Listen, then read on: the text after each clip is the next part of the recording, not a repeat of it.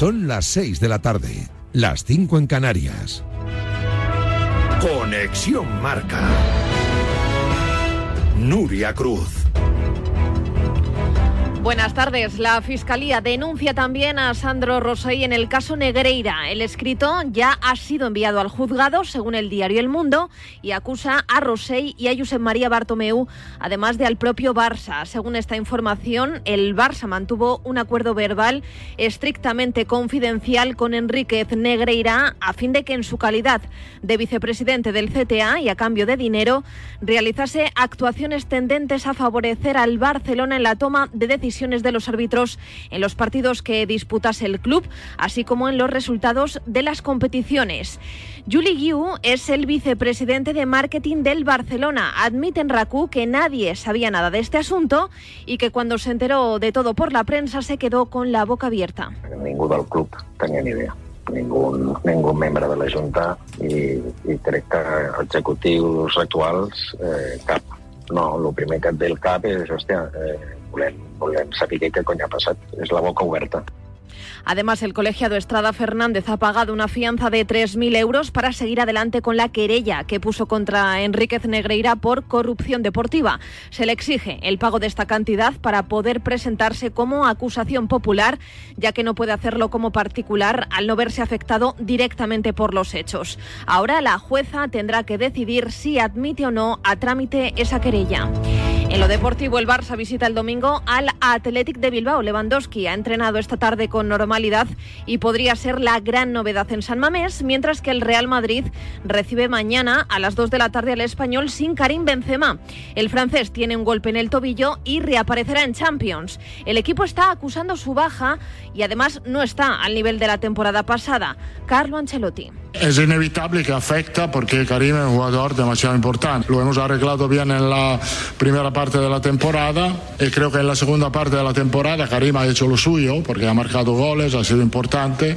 No estamos hablando de un jugador que está llegando, que tiene que llegar a un nivel optimal. Algunos partidos lo ha hecho muy bien, ha marcado dos en el octavo de final de la Champions y creo que tenemos la confianza que nos va a ayudar hasta el final de la temporada. Estamos ciertos de esto. Todo en una jornada, la número 25, que arranca esta noche con un duelo por la permanencia. A las 9, Cádiz-Getafe, ambos separados por un solo punto. Los amarillos llevan seis meses sin perder en su estadio. Los azulones llegan crecidos tras las dos últimas victorias. El partido en directo en marcador. También mañana, pero a las 4 y cuarto, Elche-Valladolid. Los ilicitanos colistas, obligados a ganar para mantener sus opciones de permanencia. Pablo Machín. Lo que tenemos que darnos cuenta es de que haciendo las cosas bien, estando comprometidos, dando el máximo de cada uno al servicio del equipo, pues somos competitivos y eso es lo que siempre hemos buscado y lo que esperamos ser mañana para tener más opciones de ganar. A las seis y media, Celta Rayo en el equipo franjirrojo acaba de hablar Iraola sobre la falta de gol. Yo digo que no estoy preocupado en el sentido de que tengo confianza que nuestros jugadores de arriba son buenos y han hecho goles y los han hecho toda la vida y es cuestión de tiempo de que vuelvan a, a la media normal suya de, de, de cualquiera además y, y por eso pues no es algo que nos, nos convierta en una obsesión, pero que sí que somos conscientes de que al final pues el, el, tener ese acierto en área contraria pues facilita mucho todo. Y a las 9 de la noche Valencia-Osasuna en Pamplona no se fían de la crisis del equipo Che, Yago Barrasate. Sabemos dónde vamos, contra qué rival vamos a jugar y, y es verdad que están en una situación eh, difícil, pero bueno, somos conscientes ¿no? de, del nivel que tienen, de la afición que tienen, del potencial que tienen, que aquí en la primera vuelta ya nos ganaron también, entonces necesitamos hacer un buen partido y lo afrontamos así. En segunda división también se abre una nueva jornada esta noche, la número 31 a las 9, Oviedo-Tenerife. Además, en baloncesto se completa la jornada de Euroliga, a las 7 menos cuarto, Fenerbahce-Barça y a las 8 y media, Basconia-Mónaco. Y por último, en ciclismo, Roglic ha ganado la quinta etapa de la Tirreno Adriático y se coloca al frente de la general. En la París-Niza, cancelada la sexta etapa por el viento. Mañana se va a reanudar la carrera con una jornada de montaña y con Pogachar líder.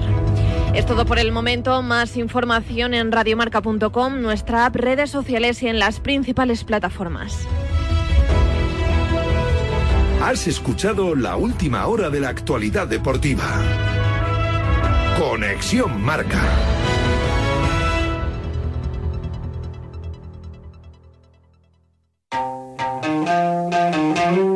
En Radio Marca, La Pizarra de Quintana.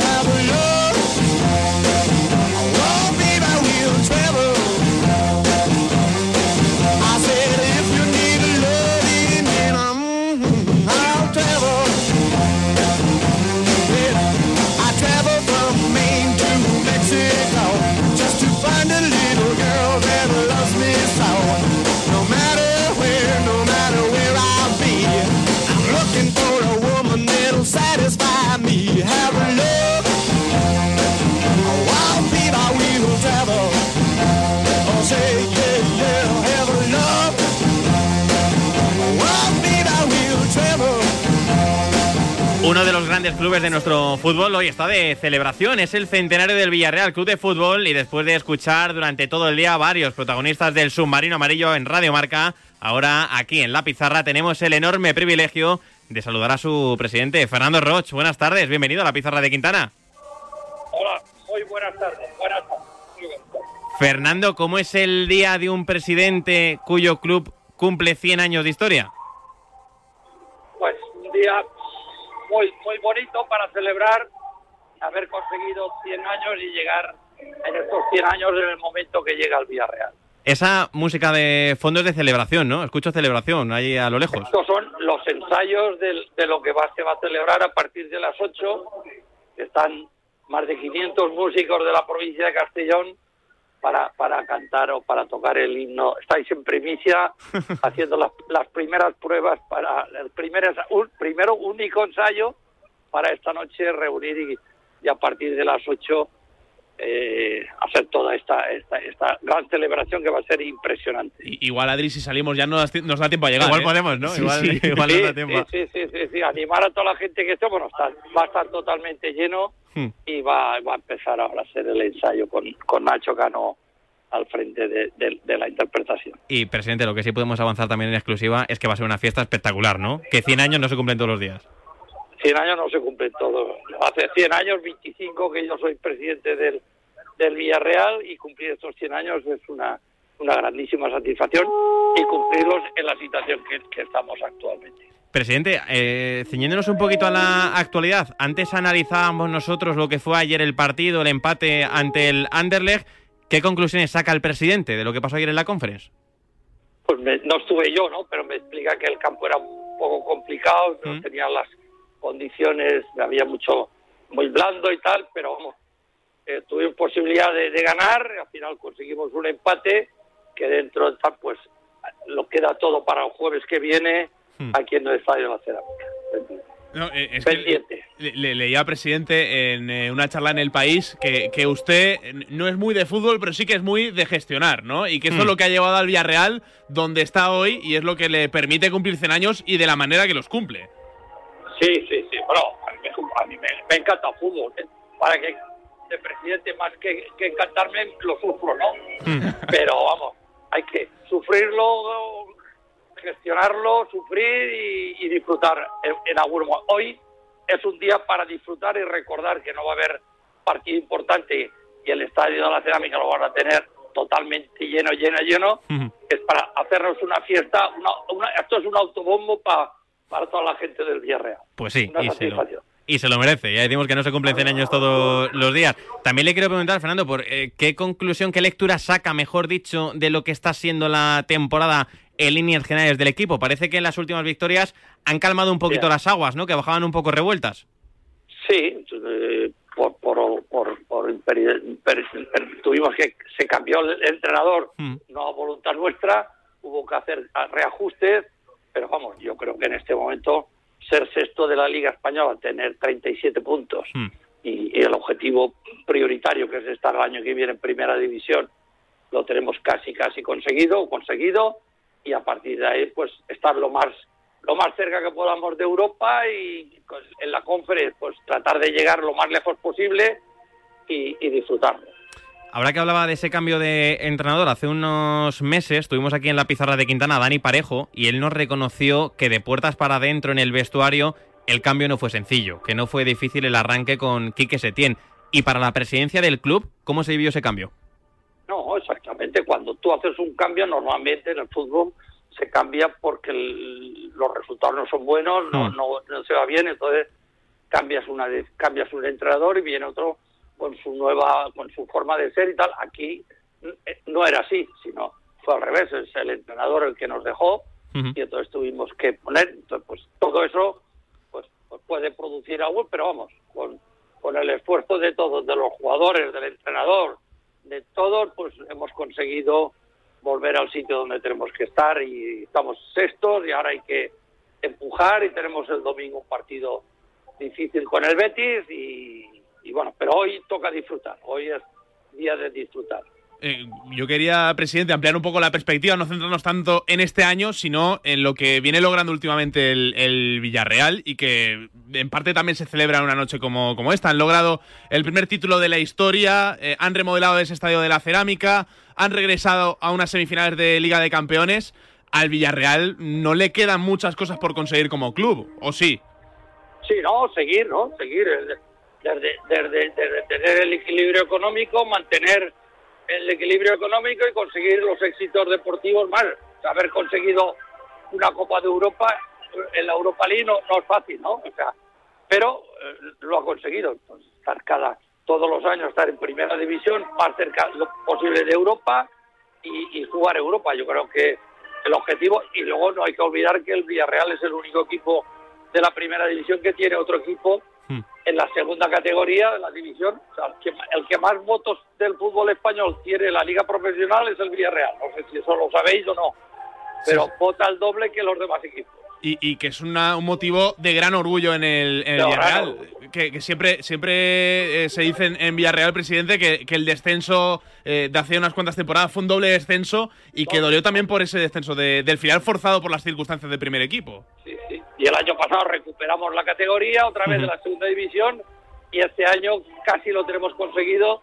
Tenemos 40 puntos y estamos también en el límite de conseguir los 50 que nos pueden asegurar estar un año más en segunda división. Presidente, sin ánimo de destripar nada de lo que va a ocurrir esta noche, esa fiesta de celebración con todos los seguidores del submarino amarillo, entiendo que hoy también habrá un huequito, un homenaje para la figura de Llaneza, ¿no? Sí, sí, sí, por, supuesto. Va a estar em, emocionante. Ahora estáis en directo oyendo el, el, el, ensayo de, las, de todas las bandas, muchas bandas de, de la provincia de Castellón, en directo haciendo el ensayo del, del, himno del centenario. A, las 6 y 13, ¿eh? Sí, sí. Que, nadie se, ¿eh? se, despiste. Sí, eh, eh, pero yendo a, esa figura de, del señor Llaneza, eh, entiendo que, que, el vacío que deja se, se, hace especialmente palpable en una noche como hoy. No sé, ¿qué se le viene a la cabeza cuando, cuando, piensa, en esa, cuando piensa en esa figura de, de Llaneza? Pues tener un, un, recuerdo en él y de donde esté y cómo esté y, y que nos mire y que nos vea y que disfrute de lo que nos pueda ver pero vamos, un gran vacío hmm. y que, lo, que toda la, la, familia Grogueta y la familia suya personal, pues que lo va, lo va, lo, lo va a sentir y va a tener, va a ser una noche muy, muy, muy emotiva en esa charla en el país de, la que le hablaba antes, presidente, eh, le leía que cuando llegaron al club en el año 97 eh, ya tenían una idea muy clara de qué es lo que querían. Yo imagino que, no se referían a todo esto que, venimos mencionando durante la entrevista, a todos estos éxitos, eh, pero ¿qué vieron en Villarreal para poder darle ese empujón que le ha dado toda la trascendencia que ha tenido el club en estos últimos 25 años? Pues había un proyecto en segunda división, era un club que durante la historia, su historia siempre había estado manejado por una o por varias personas muy concretos, donde no había esa división de poderes y donde estaba muy claro que siempre había sido un, club que mandaba una persona, ¿no? Y era un sitio ideal pues para hacer un proyecto deportivo interesante, tenía una plaza en segunda división y, los, los, principios fueron complicados. Yo, me, yo para una anécdota, y se lo dije a José Manuel, que eso no se tenía que repetir.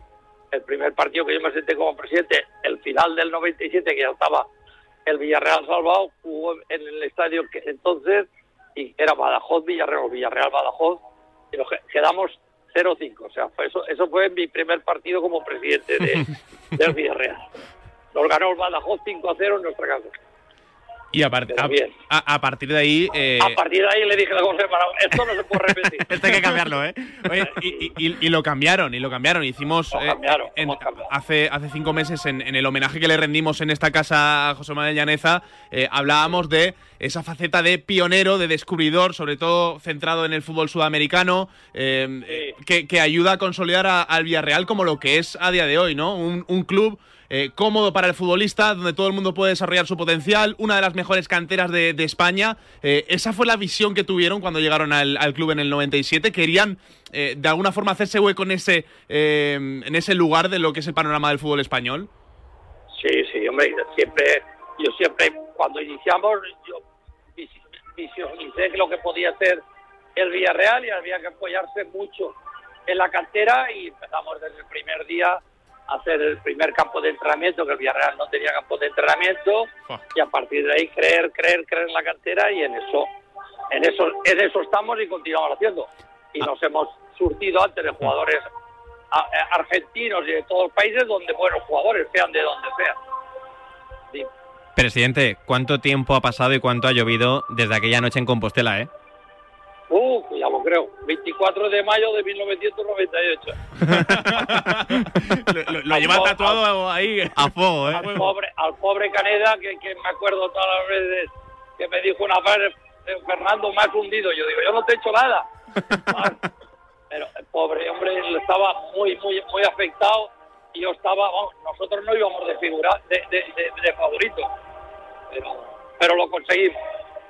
Y ahí Al año siguiente volvimos a bajar, ¿eh? Mm. Que Bueno, José Manuel te creía que había, José Manuel y yo creíamos que había inventado el fútbol y al año siguiente bajamos a, a la segunda división. y, Y una, una anécdota jugando en el Nou Camp, Mm. entrenador bancal, terminamos, creo que era la jornada 14 o 15, empatados a puntos, a 19 puntos el Barcelona y el Villarreal. Y por gol a veras, el Barcelona estaba delante de nosotros. Terminó la temporada y ¿sabéis lo que pasó? Sí, sí, el- el- Que el Barcelona, Barcelona campeón y el Villarreal en la segunda división. Madre mía. a- a- al final, presidente, de esos años duros, eh, que son los que Duro, más se sufren, duro. eh, eh, también es de los que más se aprenden. Hombre, claro, por supuesto. Hicimos 24 puntos en la primera vuelta y en la segunda 12. Y nos fuimos a la segunda división. Hmm. Creíamos que habíamos inventado el fútbol y el fútbol está más que inventado.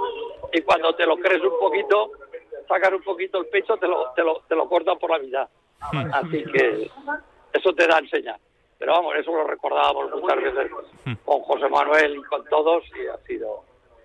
Pero vamos, tenemos 100 años, los últimos 25 los hemos disfrutado y hoy lo vamos a disfrutar. Yo creo que lo que os pase por vídeo cuando no, porque no se va a televisar en directo porque va a ser solamente para que la gente venga en directo, pero va a haber mucho...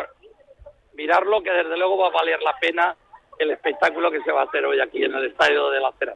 Pues seguro que sí, y habrá que estar muy pendientes. Presidente, sé que han sido muchos años, son muchas imágenes y que quedarse con una va a ser complicado. O no, igual es la del título, entiendo, pero le quiero preguntar, ¿con qué imagen se queda usted? Yo me quedo con, con- con el único partido que yo no estaba en, en- en- en- Ya, en ya es mala suerte. No, no, fue buenísima suerte. Yo estaba en mi casa con mi mujer y estuvimos felices y contentos y celebrándolo y toda la gente disfrutó, pero yo creo que esa es la combinación. Pero otro, yo creo que el, el- el punto también importante es Hmm. el, el último ascenso que jugamos contra la Almería con un gol de, de Jonathan Pereira, que aquí estoy viendo yo el campo de donde, de donde lo chutó, lo metió con la izquierda, hizo un buenísimo gol y ese yo creo que también fue un punto importante el recuperar la categoría que creo que fue el 2012, ahora aproximadamente 10, 11 años en, en continuo en la primera división. Que ahí es donde tenemos, ese es nuestro título, ser cada año primera división. Si el Villarreal juega una nueva final, ¿el presidente va o no? Sí, sí, Ah, sí, entonces no, no es supersticioso. No, no, no, no, no, ni hablar, ni no. El- yo no estaba, físicamente no estaba en el campo, pero espiritualmente todo, todo el mundo, el ejemplo de Pau que me dedicó el título y tal, desde el, desde el mismo césped y tal, es, todos, todos tenían presente que el, que el presidente estaba ahí. en el fútbol hay veces que, somos un poco crueles también en el entorno y, queremos pensar ya inmediatamente en el futuro. ¿eh? Estamos celebrando ya los 100 años del Villarreal, pero presidente, eh, yo quería preguntarle por el próximo verano. Eh, usted habla de gestionar siempre ciclos de cinco años, de intentar que, el Villarreal sea un club rentable y sostenible. no sé qué escenario tiene en mente para verano. Venimos de un mercado de enero donde ha habido salidas importantes y el club no ha invertido tanto dinero. No sé qué escenario tiene planificado el Villarreal para este próximo verano? Pues tener, tener mejor equipo y, sostenible que el que de este año. Seguro que vamos a tener mejor equipo hmm. que el actual y el año que, y peor que el del año siguiente. ese es el objetivo claro que, que nos hemos marcado y alguna vez nos equivocaremos, no lo acertaremos del todo, pero el objetivo claro es mejorar el equipo dentro de la sostenibilidad económica. Generalmente les ha ido muy bien y de hecho eh, esta reflexión enroca muy bien con, la siguiente pregunta. Eh, usted lleva ya más de 25 años en el club. Eh, en Villarreal la gente está un poco inquieta. ¿Qué hay en, el Villarreal después de, Fernando Roch? Ah, lo mismo, seguirá. El Villarreal tiene está, está los, los, cimientos tan sólidos. Hmm. Si hubiésemos hablado de hace 10 años o 12 o 13 años, pero hoy el, el que venga estará, seguirá y, habrá gente que continuará. No sé de qué forma y manera, pero hay, hay gente que está preparada para continuar llevándolo. Tal. Yo tengo, pero yo, vamos, yo, a mí me quedan muchos años, ¿eh? a mí no, a mí no me retira. sí, sí, por supuesto, por supuesto. No, no cabe ninguna duda. Las, juntas generales las gano por, por mayoría absoluta, o sea no, hay, no hay ningún problema. Aquí no tenemos guerras de ver cómo las, las juntas generales del Villarreal duran 10 o 12 minutos porque yo lo alargo un poquito para, para que darle un poquito de emoción, pero nada, ¿Quién pudiera? Están, eh? todos, están todos de acuerdo con, con, con, lo que lo que dicen los que dirigen el club, que el que realmente dirige en este momento es el club, es Fernando Negueroles, o Fernando Ros Negueroles, es que es el que está ahí. Y, continuidad va a haber continuidad, sin ningún tipo de problema. Qué bueno. Eh, qué, bonito es al final crear algo que, trascienda pues a, uno mismo o las personas que, lo forman como es este Villarreal, Adri. pues sí, y ojalá sea, y ojalá sean muchos, muchos años más de Fernando Roch como presidente del Villarreal Club de Fútbol. Felicidades por, por esos 100 años de historia y a disfrutar mucho esta noche, presidente. Gracias. Muchas gracias, gracias a vosotros, Mirarlo, eh, mirarlo. Sí, sí, sí. Vamos a estar pendientes, estaremos pendientes. Gracias, presidente. Perfecto, adiós. Habrá que estar pendiente, Nahuel. Oye, ¿tú que vas a coger un tren esta tarde? Sí, sí. Quizá te puedas apuntar. Un tren que, me acerca bastante. Nos han invitado, ¿eh? Sí, sí. Eh, o nos hemos dado por invitados. Yo, eh, claro, a lo que sí que me he apuntado es al homenaje del domingo, ¿eh? que hay un Villarreal Betis que, va a servir para, para poder testar cómo, cómo respira ese centenario eh, ya en, en Villarreal, que lo comentaremos aquí en el marcador de Radio Marca. Con el regreso del ingeniero. Uf. Uf. Vaya momento, ¿eh? vaya momentazo vamos a vivir. Qué momento y qué fin de semana más especial van a vivir los aficionados del Villarreal después de ese empate ayer, ya decíamos, en la Conference League ante el Anderlecht. ¿Te parece, Nahuel Miranda, que llamemos a Portugal porque hay un delantero que la está rompiendo? Uno, Pero la está rompiendo además fuerte, ¿eh? Uno que nos gustaría ver en España, ¿eh? Ojalá, ojalá tuviésemos este tipo de delanteros en España prontito. Si, se lo ofrecemos a Fernando Ross, ¿le, gustará? Hombre, imagínate. imagínate. Lo que podría ser eso, ¿eh? Imagínate lo que podría ser eso. Ahora, en nada, a la vuelta, vamos a llamar a Portugal a hablar con un buen amigo sobre una figura de un delantero que la está rompiendo. La rompió en el Mundial y la está rompiendo también en la Champions. Y ojo, que va a estar en el bombo de los cuartos de final. Su nombre es Gonzalo Ramos. ¿Plutón? Deja de esperar que encontremos otro planeta. Instalamos, financiamos e incluso pagamos la instalación fotovoltaica de tu comunidad, unifamiliar o empresa. Súmate al autoconsumo. Por fin hay otra luz. Factor Energía. ¿Lo ves? A ese dolor de espalda que no te deja hacer deporte o a ese dolor de cabeza que te hace difícil trabajar, ni agua. Ibudol, el primer ibuprofeno bebible en stick pack para aliviar el dolor. También Ibudol en comprimidos. Adultos y niños a partir de 12 años. Al dolor, Ibudol. Tenía que ser de Kern Pharma. Lea las instrucciones de este medicamento y consulte al farmacéutico. Llegar a casa es un momentazo, pero es lógico y normal que pienses algo así.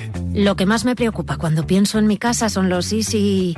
¿Y si entra alguien? ¿Y si ha pasado algo? Pues para eso necesitas Securitas Direct. Porque su alarma cuenta con sensores en puertas y ventanas por si entra alguien, respondiendo en 20 segundos avisando a la policía. Porque tú sabes lo que te preocupa y ellos saben cómo solucionarlo. Llama ahora al 900-103-104 o entra en securitasdirect.es. La segunda edición de Adeslas Padel Business Cup ya está aquí. Tres categorías, ocho partidos garantizados, más de 6.000 euros en premios, charlas, clínico los mejores jugadores del mundo, un gran máster final en Club de Padel La Moraleja y mucho más. La competición de pádel que conecta deporte, empresa y salud. Adeslas Padel Business Cup. Busca al jugón y defiende los colores de tu empresa. Apúntate ya en padelbusinesscup.es. Plazas limitadas.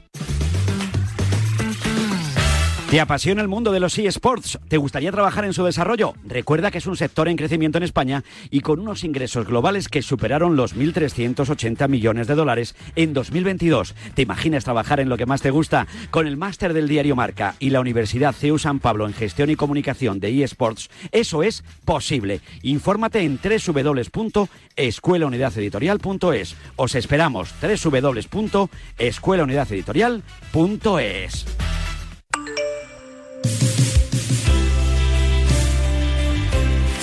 Mensajes al 628 26 90 92. En La Mancha no hay bombones, pero hay morenos que rompen corazones. Hola, buenos días, Radio Marca. Un abrazo, Vice. ¿Qué tal estás, hombre? Pasa, amigos míos, buenos días. Buenas tardes, pizarreros. Esos máquinas. Yo me iría directico ahora mismo a Radio Marca a conoceros a todos, de, de- sobre todo a ti Ortega, a Sánchez, a Yanela, a Carabajano, a Sau, a todos, que sois unos cracks. A mí el cumplido más bonito que me, que me hicieron fue mi tía que me dijo que estaba guapísimo en la boda de mi prima, no sé qué, con un traje blanco.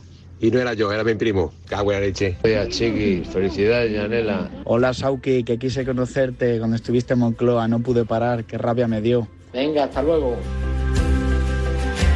Mándanos mensajes con tu opinión al WhatsApp 628 26 90 92.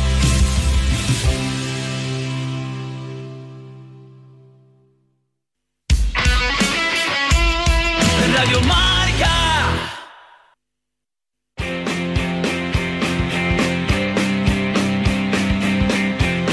En Radio Marca, La Pizarra de Quintana.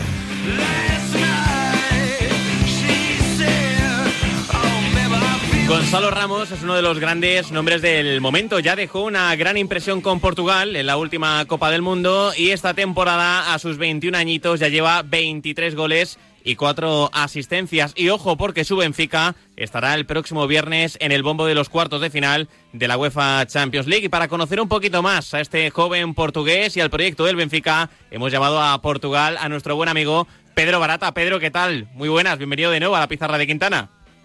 ¿Qué tal, Adri? ¿Cómo estás? Muy bien. Pedro, para empezar a hablar un poquito de Gonzalo Ramos, para los oyentes que estén escuchando hasta ahora la pizarra en Radio Marca y digan, ¿y quién es este chico? ¿Quién es Gonzalo Ramos? ¿Cómo podemos definirlo? ¿Quién es este delantero? ¿Cómo juega? Bueno, es un jugador que seguramente mucha gente se acuerda de esa exhibición en el Mundial. Sí. Es el chico, el chico que sentó a Cristiano Ronaldo, se podría decir así, hizo ese hat-trick contra, contra Suiza, que la jugaba más de segunda punta, casi como tercer centrocampista que de formación en la cantera.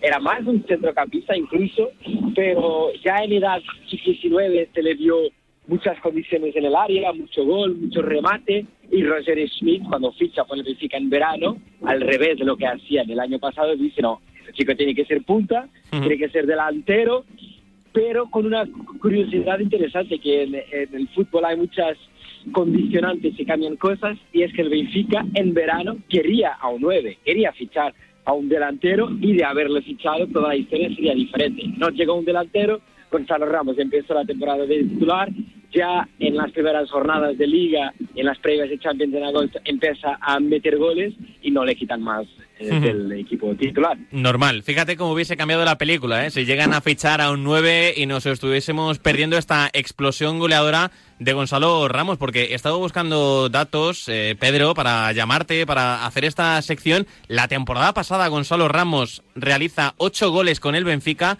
y en esta, a estas alturas, lleva 23. ¿Por qué esta explosión? ¿Por qué tantos goles?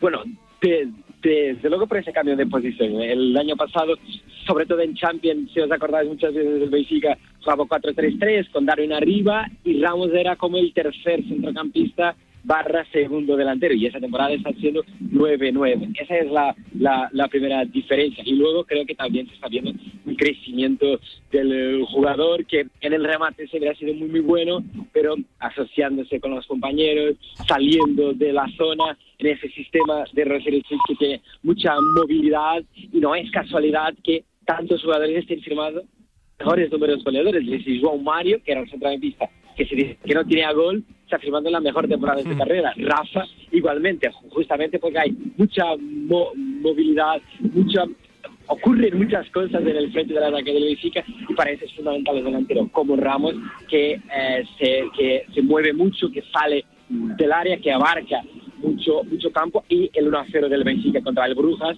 con esa carrera de él de medio campo vaciando el área para que entre eh, Rafa Silva rematar es un buen ejemplo de que no solo es un goleador. Yo justo te quería preguntar, Pedro, por los compañeros. Eh, no sé cuánto hay del buen rendimiento del equipo en que estemos viendo un Gonzalo Ramos que esté brillando tanto. Si este rendimiento que está dando en Benfica lo podría dar en otro equipo.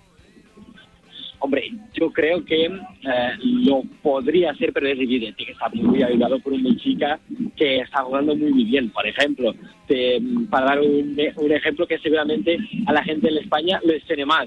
Si Gonzalo Ramos eh, firma un gran contrato millonario el próximo verano, alguna comisión se debería llevar, por ejemplo, a Alejandro Grimaldo, haciendo un temporadón, pero de verdad de escándalo. O Grimaldo, desde que llegó a Portugal hace ya muchos años, viene siendo uno de los jugadores de la liga, pero esta temporada es cosa muy, muy seria del jugador español que está ayudando también bastante al joven delantero del Algarve. Esta semana he leído, a raíz de su gran partido ante el Brujas, he leído, Pedro, que Gonzalo Ramos tiene una cláusula de 120 millones de euros en su contrato. Ya digo, él tiene 21 años, tiene contrato hasta 2026, empieza a sonar para muchos equipos como no puede ser de otra forma. ¿Crees que se acaba marchando este verano o que se queda otra temporada más?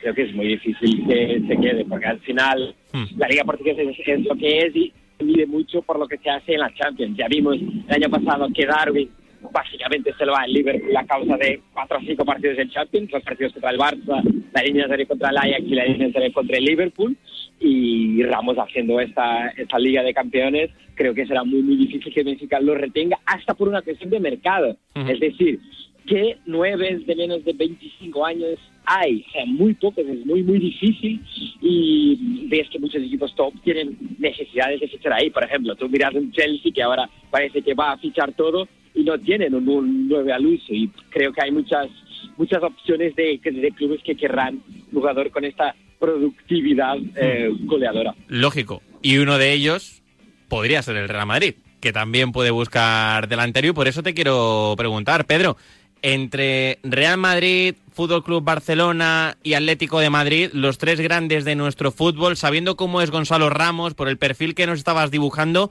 ¿dónde te encajaría más como perfil de delantero? Has dicho que es bueno saliendo del área, a nivel asociativo puede parecerse en eso quizá un poquito más a Karim Benzema, también es estilo Barça por lo bien que se puede mover y ofrecerse, pero a la hora de atacar el espacio también podría encajar en un Atlético de Madrid o eso cómo lo ves? Yo creo, yo creo que el Cholo le, al Cholo le encantaría, ¿eh? por mm. muchas cosas, por la agresividad, por la movimentación, porque puede ocupar distintos roles, es decir, estamos viendo como nueve de área, pero puede también sacrificarse en otras, en, en otras zonas. Yo creo que sería un jugador que el Cholo disfrutaría, disfrutaría bastante, pero también como casi a modo de aviso, yo no sé si este verano estaría ya preparado para fichar para un Real Madrid, ¿eh? que no quiere decir que no fiche para ese, para ese nivel, porque sabemos cómo es el mercado y muchas veces se ficha en anticipación para que el otro no lo fiche. Pero no sé si en tres, cuatro meses estaría ya listo para un Real Madrid y hemos visto a delanteros, por ejemplo, como Lucas Jones sufrir bastante en ese salto, sobre todo siendo la, la competencia de un, de un Karim Benzema. Así que ese movimiento también me creo que sería mejor un equipo no ultra top como el Madrid para tener ahí más intermedio que no ir ya a un transatlántico como es el equipo del Santiago Bernabéu.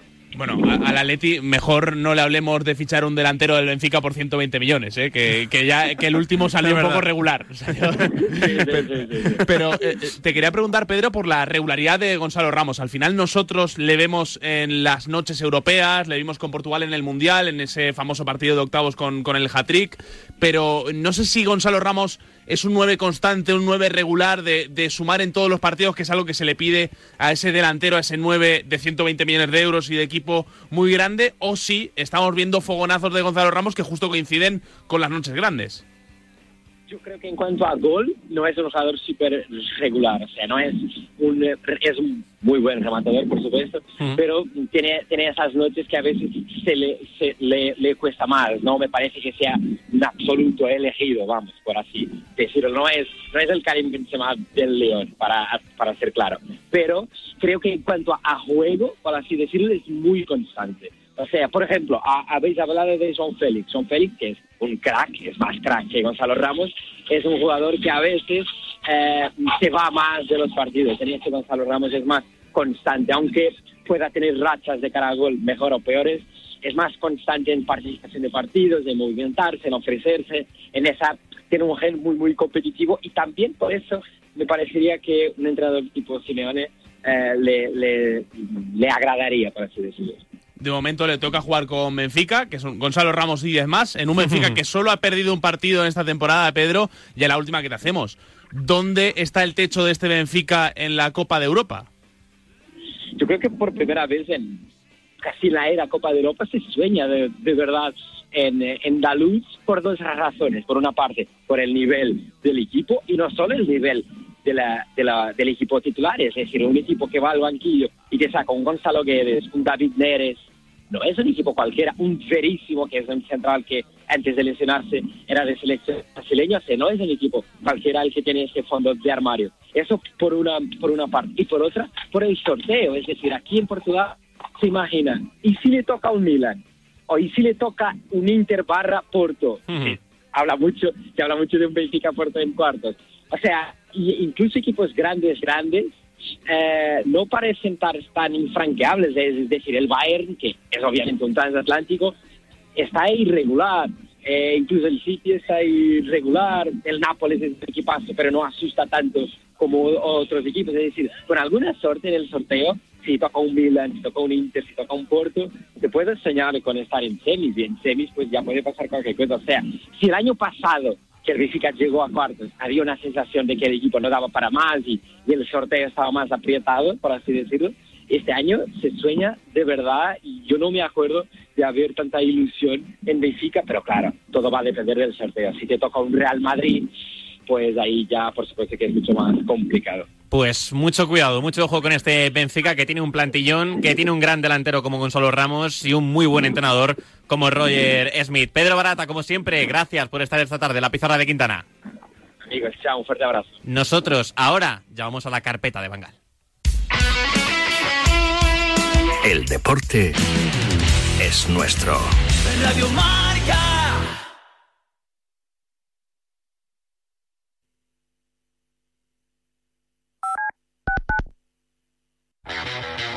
Los viernes de 3 a 4, Yanela Clavo le pasa el testigo del Cuídate a Natalia Freire, que junto a Juan Carlos Higuero, Dani Porro, Fran Peneito y Lorenzo Albadalejo recorrerán la distancia entre el atletismo y la vida saludable para que todos nos cuidemos practicando el deporte más popular, el atletismo.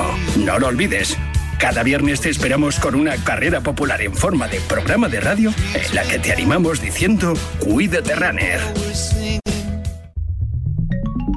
Servicio de WhatsApp de Radio Marca. Buenos días, Chuti. 628 26 90 92. Buenos días, Super Bowl. Envía tu nota de audio y cuéntanos tu opinión, sugerencias y quejas. Buenas tardes, Amaro. Porque tú haces la radio. Buenas tardes, pizarreros. 628 26 90 92. Vicente, buenos días. Participa en la radio del deporte. Buenas tardes, Radio Marqueros. Te estamos esperando. Bueno, ahí lo dejo, ¿eh? 92% of households that join Peloton early in the year are still active a year later. Yeah, if you like cycling to EDM. Not just EDM. Try cycling to Broadway hits, take a scenic hike in Iceland on our treadmill, or row to some 80s jams. Because I have so much free time. Whether you have 30 minutes or just five, Peloton can fit any schedule. 92% stick with it. So can you. Try Peloton tread, row, or bikes risk-free with a 30-day home trial. New members only. Not available in remote locations. See additional terms at onepeloton.com slash home dash trial. ¿Sabías que cada cinco horas se diagnostica un caso de esclerosis múltiple? Firma el manifiesto de Fundación GAEM para pedir más inversión en la investigación para la esclerosis múltiple. Firma en fundaciongaem.org. Empodéranos para encontrar una cura. Y también puedes donar con Bizum en el 01707. Radio Marca.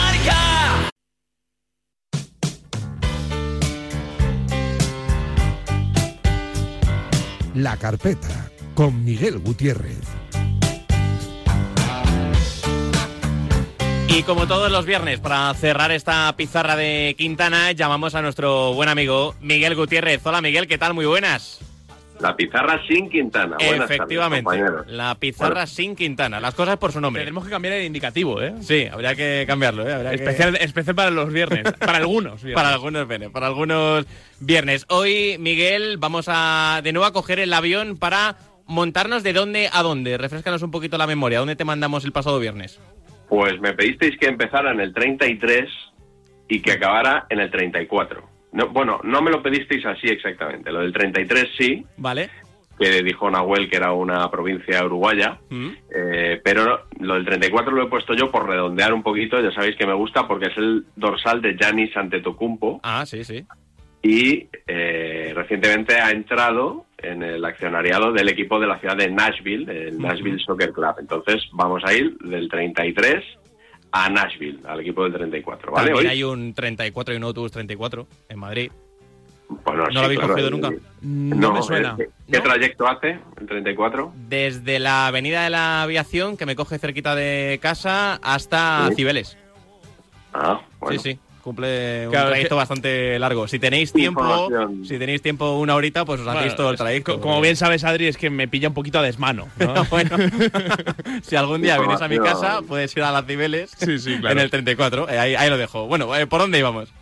Sí, información de servicio que siempre Sí, claro, está bien. siempre Hoy, está hoy bien. vamos a vamos a empezar y vamos a terminar con números, ya os aviso. Eh, he pensado futbolistas que llevaran el 33. Eh, he visto que lo llevaba Dani Alves en Pumas, pero en una sección tan festiva como esta igual no es el momento de hablar de Dani Alves, que además luego cambió al 77, eh, nos traicionó. Eh, Gabriel Jesús también llevaba el 33 y verdad. además en, en el City. Y nos vendió una milonga de que lo había elegido él porque que era el mismo dorsal que tenía en su club anterior. Eh, dijo, este es el número que he estado llevando desde que soy profesional, eh, voy a intentar llevarlo muchos años. Eh, bueno, pues ahora en el Arsenal llevan nueve. Bueno. O sea que no. Eh, hombre, es que eres delantero, te apetece llevar el 9. Yo entiendo que es un número que si eres delantero le tienes apego, ¿no? Cuando lo has llevado. Eh, no, no en el caso de Cristiano Ronaldo, que ya sabéis que fue CR9 Sí.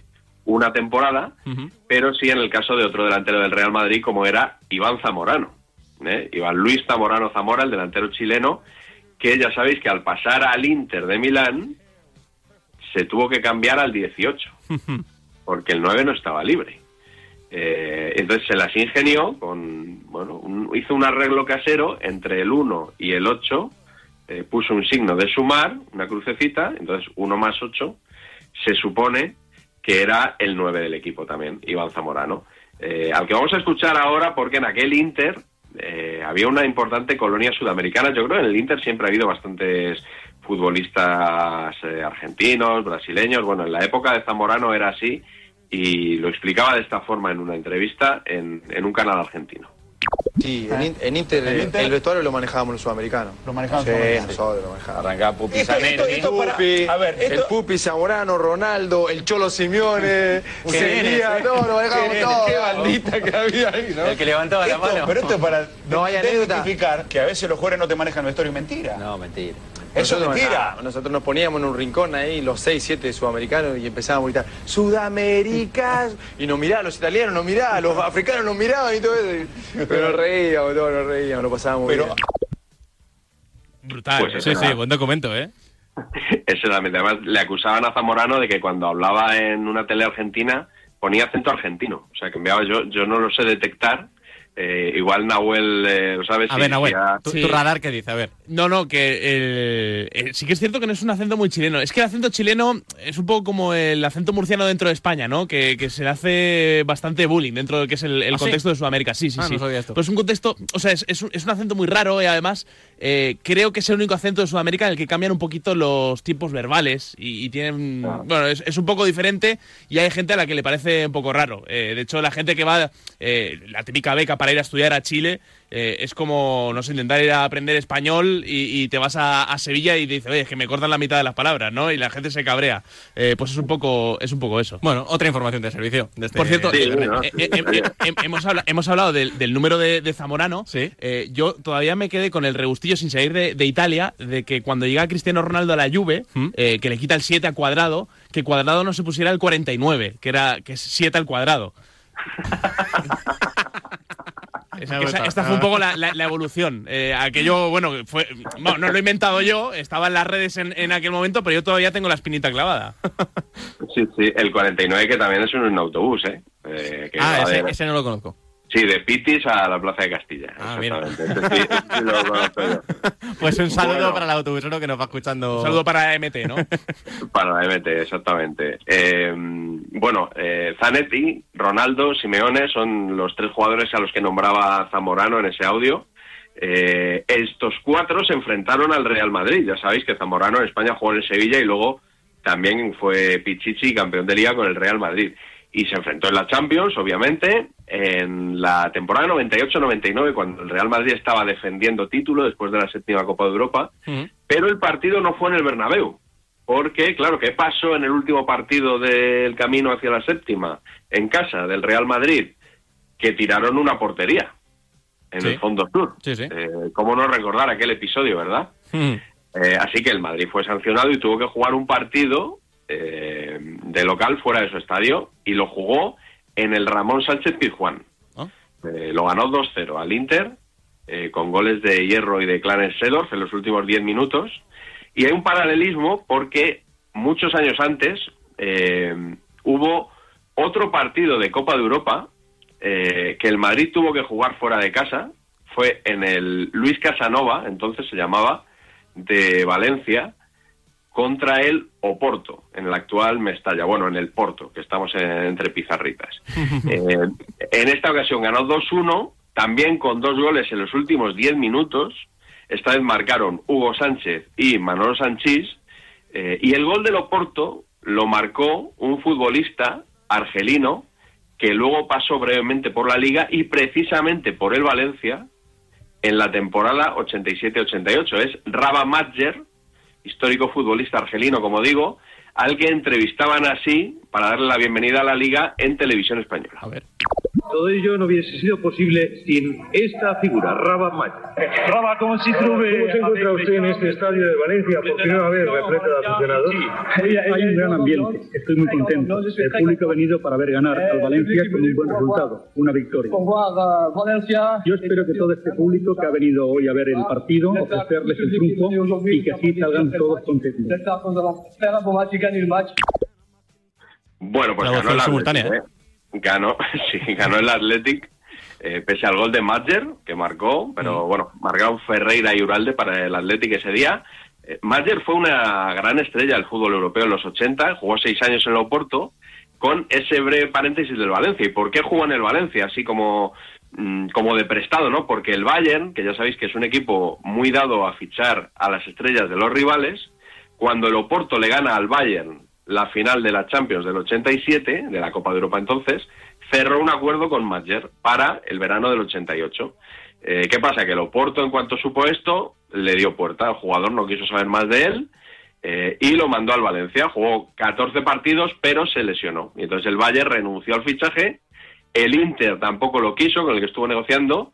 eh, y a última hora decidió regresar al Oporto. De hecho, luego jugó en la Copa de la UEFA contra el Valencia, otra vez, parecía que tenía imán la ciudad de Valencia para, para Mayer. Y digo que fue una estrella del fútbol europeo porque marcó un golazo de tacón Sí, sí, sí. en la final de, la, de aquella Copa de Europa. El Bayern ganaba 0-1, estaba eh, a poco más de 10 minutos de ser campeón eh, y Mayer inició esa remontada que luego Juari eh, culminó, eh, nada, dos minutos después. Y Te te iba a decir, 17 Miguel, que es, que es Dime, estrella dime. del fútbol europeo y, y mundial, porque también es eh, la figura del Oporto que gana la Intercontinental en el 87 contra Peñarol. De hecho, yo creo que Raba Mayer en mi casa no, no podría entrar, ¿eh? que mi padre tiene un disgusto todavía hasta el día de hoy. Persona non grata, ¿no? No, no, no, totalmente. Todavía le dura, ¿no? Bueno, pues de esa fue la primera Copa de Europa del Oporto. La segunda llegó 17 años después, eh, ya sabéis, con eh, José Mourinho en el banquillo. Y la final más inesperada que se recuerda en la Champions, ese Oporto-Mónaco Sí, sí, sí. de 2004. Eh, vamos a oír cómo se cantaba en Portugal el primer gol de esa final, 3-0. Lo marcó Carlos Alberto y más que la narración me gustan los efectos sonoros eh, que parecen sacados de la mismísima Guerra de las Galaxias. Pedro Mendes está sozinho, recebe Raquete, dá a praça e Paulo Ferreira. Apareceu no apoio, Paulo Ferreira, cruzamento. A bola sai em casa, Alberto, papel! Jo,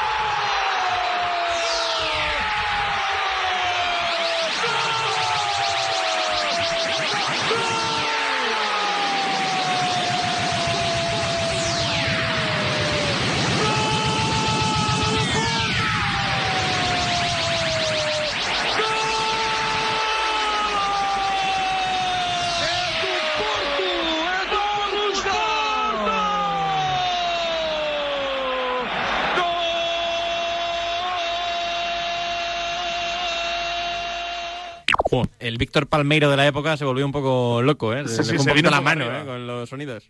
Sí, desde luego, el estadio en el que se jugó parecía una nave espacial, o sea que Mm. podía haber salido volando perfectamente. Hablo del Beltins Arena, el estadio del Schalke 04. Ya os dije que íbamos a hablar hoy de números, eh, para acabar también, porque en Alemania hay una tradición que conoce todo el mundo, ¿no? De, de nombrar a los equipos con números, ¿no? Sí. En, en referencia a su año de fundación, el Schalke 04, el Múnich 1860, el Hannover 96, por ejemplo, o el Darmstadt 98.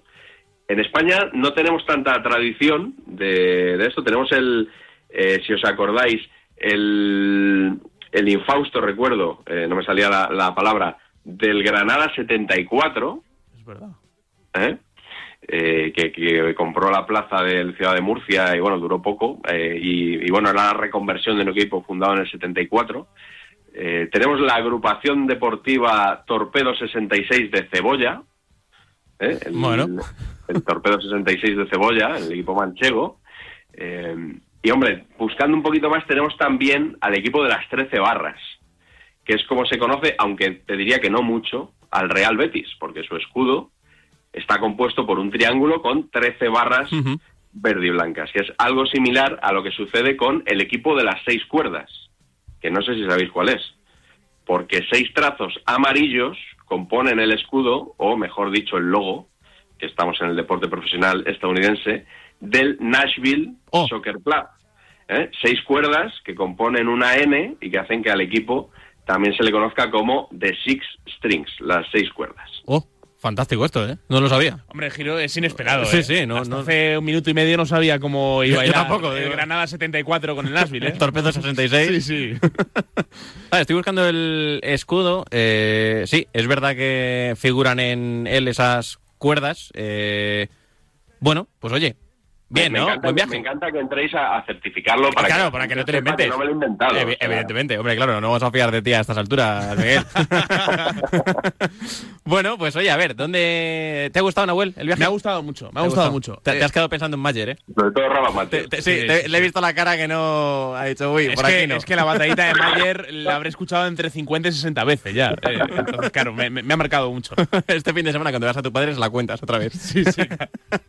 bueno, a ver, ¿de dónde, ¿de dónde ponemos los deberes este fin de semana? ¿Qué, qué proponemos, A ver, Raúl? eh, está esta semana muy presente Fenerbahce, que lo tenemos aquí en una de las eh, pantallas de- del estudio, jugando contra el Barça en la Euroliga. Lo tuvimos ayer también en Europa League. Sí. Eh, podemos.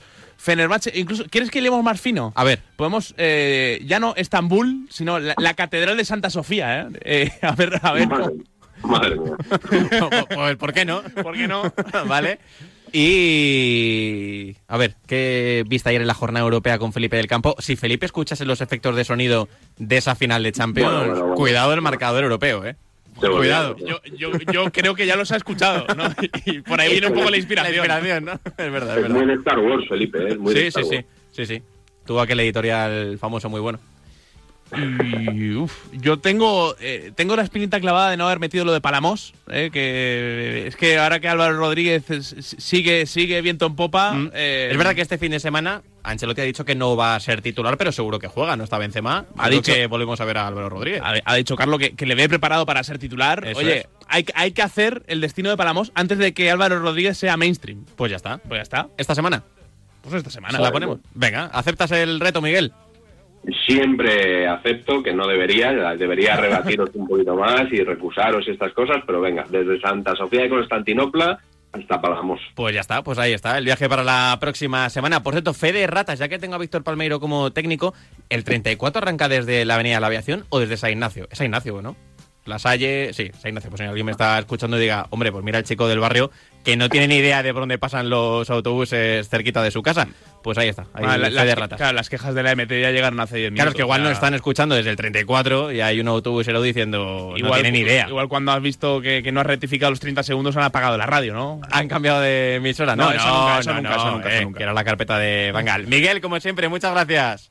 Un abrazo hasta la semana que viene. Y nosotros, Nahuel, que le vamos poniendo ya el cierre, el broche a esta pizarra de Quintana, porque en unos minutitos sale un tren. Sí, y no lo verdad. querrás perder. Sí, sí, sí, exactamente. Por la cuenta que te trae. Hombre, habrá que disfrutar un poquito de- del comienzo de las fallas, ¿eh? Tenemos la asignatura pendiente todavía. Ah, sí. Sí, sí, sí. ¿Vas a las fallas este fin de semana? Este es el fin de semana pre-fallas, digamos. Ah, Pero bueno. ya hay fallas en la calle y tal. Ya mañana. ¿Has quedado con Luco? Pues mira, no he quedado con Luco. Ah, pues no he mira. quedado con Luco. Debería, porque, Deberías. porque comento desde Radio Marca Valencia. Ah, eh, pues el igual, domingo, igual me debería igual estaría bien avisar para que te dejen entrar. Sí, sí, sí, sí. Eh, aunque bueno, igual, igual me cierran las puertas, ¿eh? Igual. Hombre, siempre es tu casa, ¿no? Bueno, pero entre Luco y Lázaro no hacen uno, ¿eh?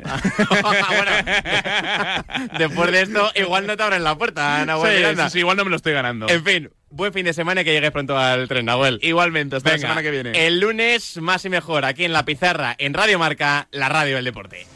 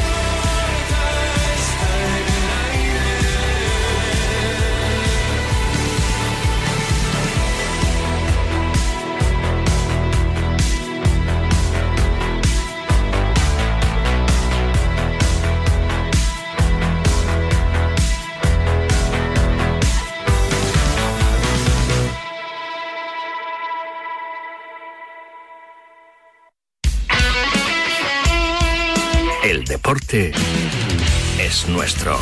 Radio Marca.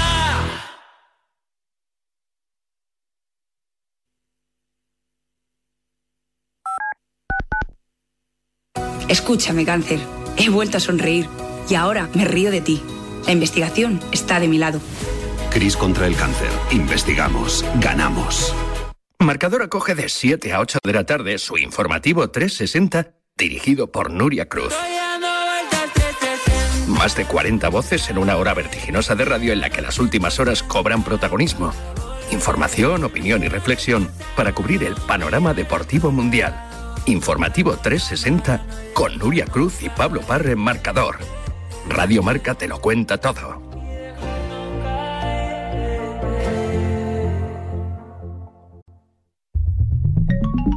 Servicio de WhatsApp de Radio Marca. Buenos días, Chuli. 628 26 90 92. Buenos días, Super Bowl. Envía tu nota de audio y cuéntanos tu opinión, sugerencias y quejas. Buenas tardes, Amaro. Porque tú haces la radio. Buenas tardes, pizarreros. 628 26 90 92. Vicente, buenos días. Participa en la radio del deporte. Buenas tardes, Radio Marqueros. Te estamos esperando. Bueno, ahí lo dejo, ¿eh?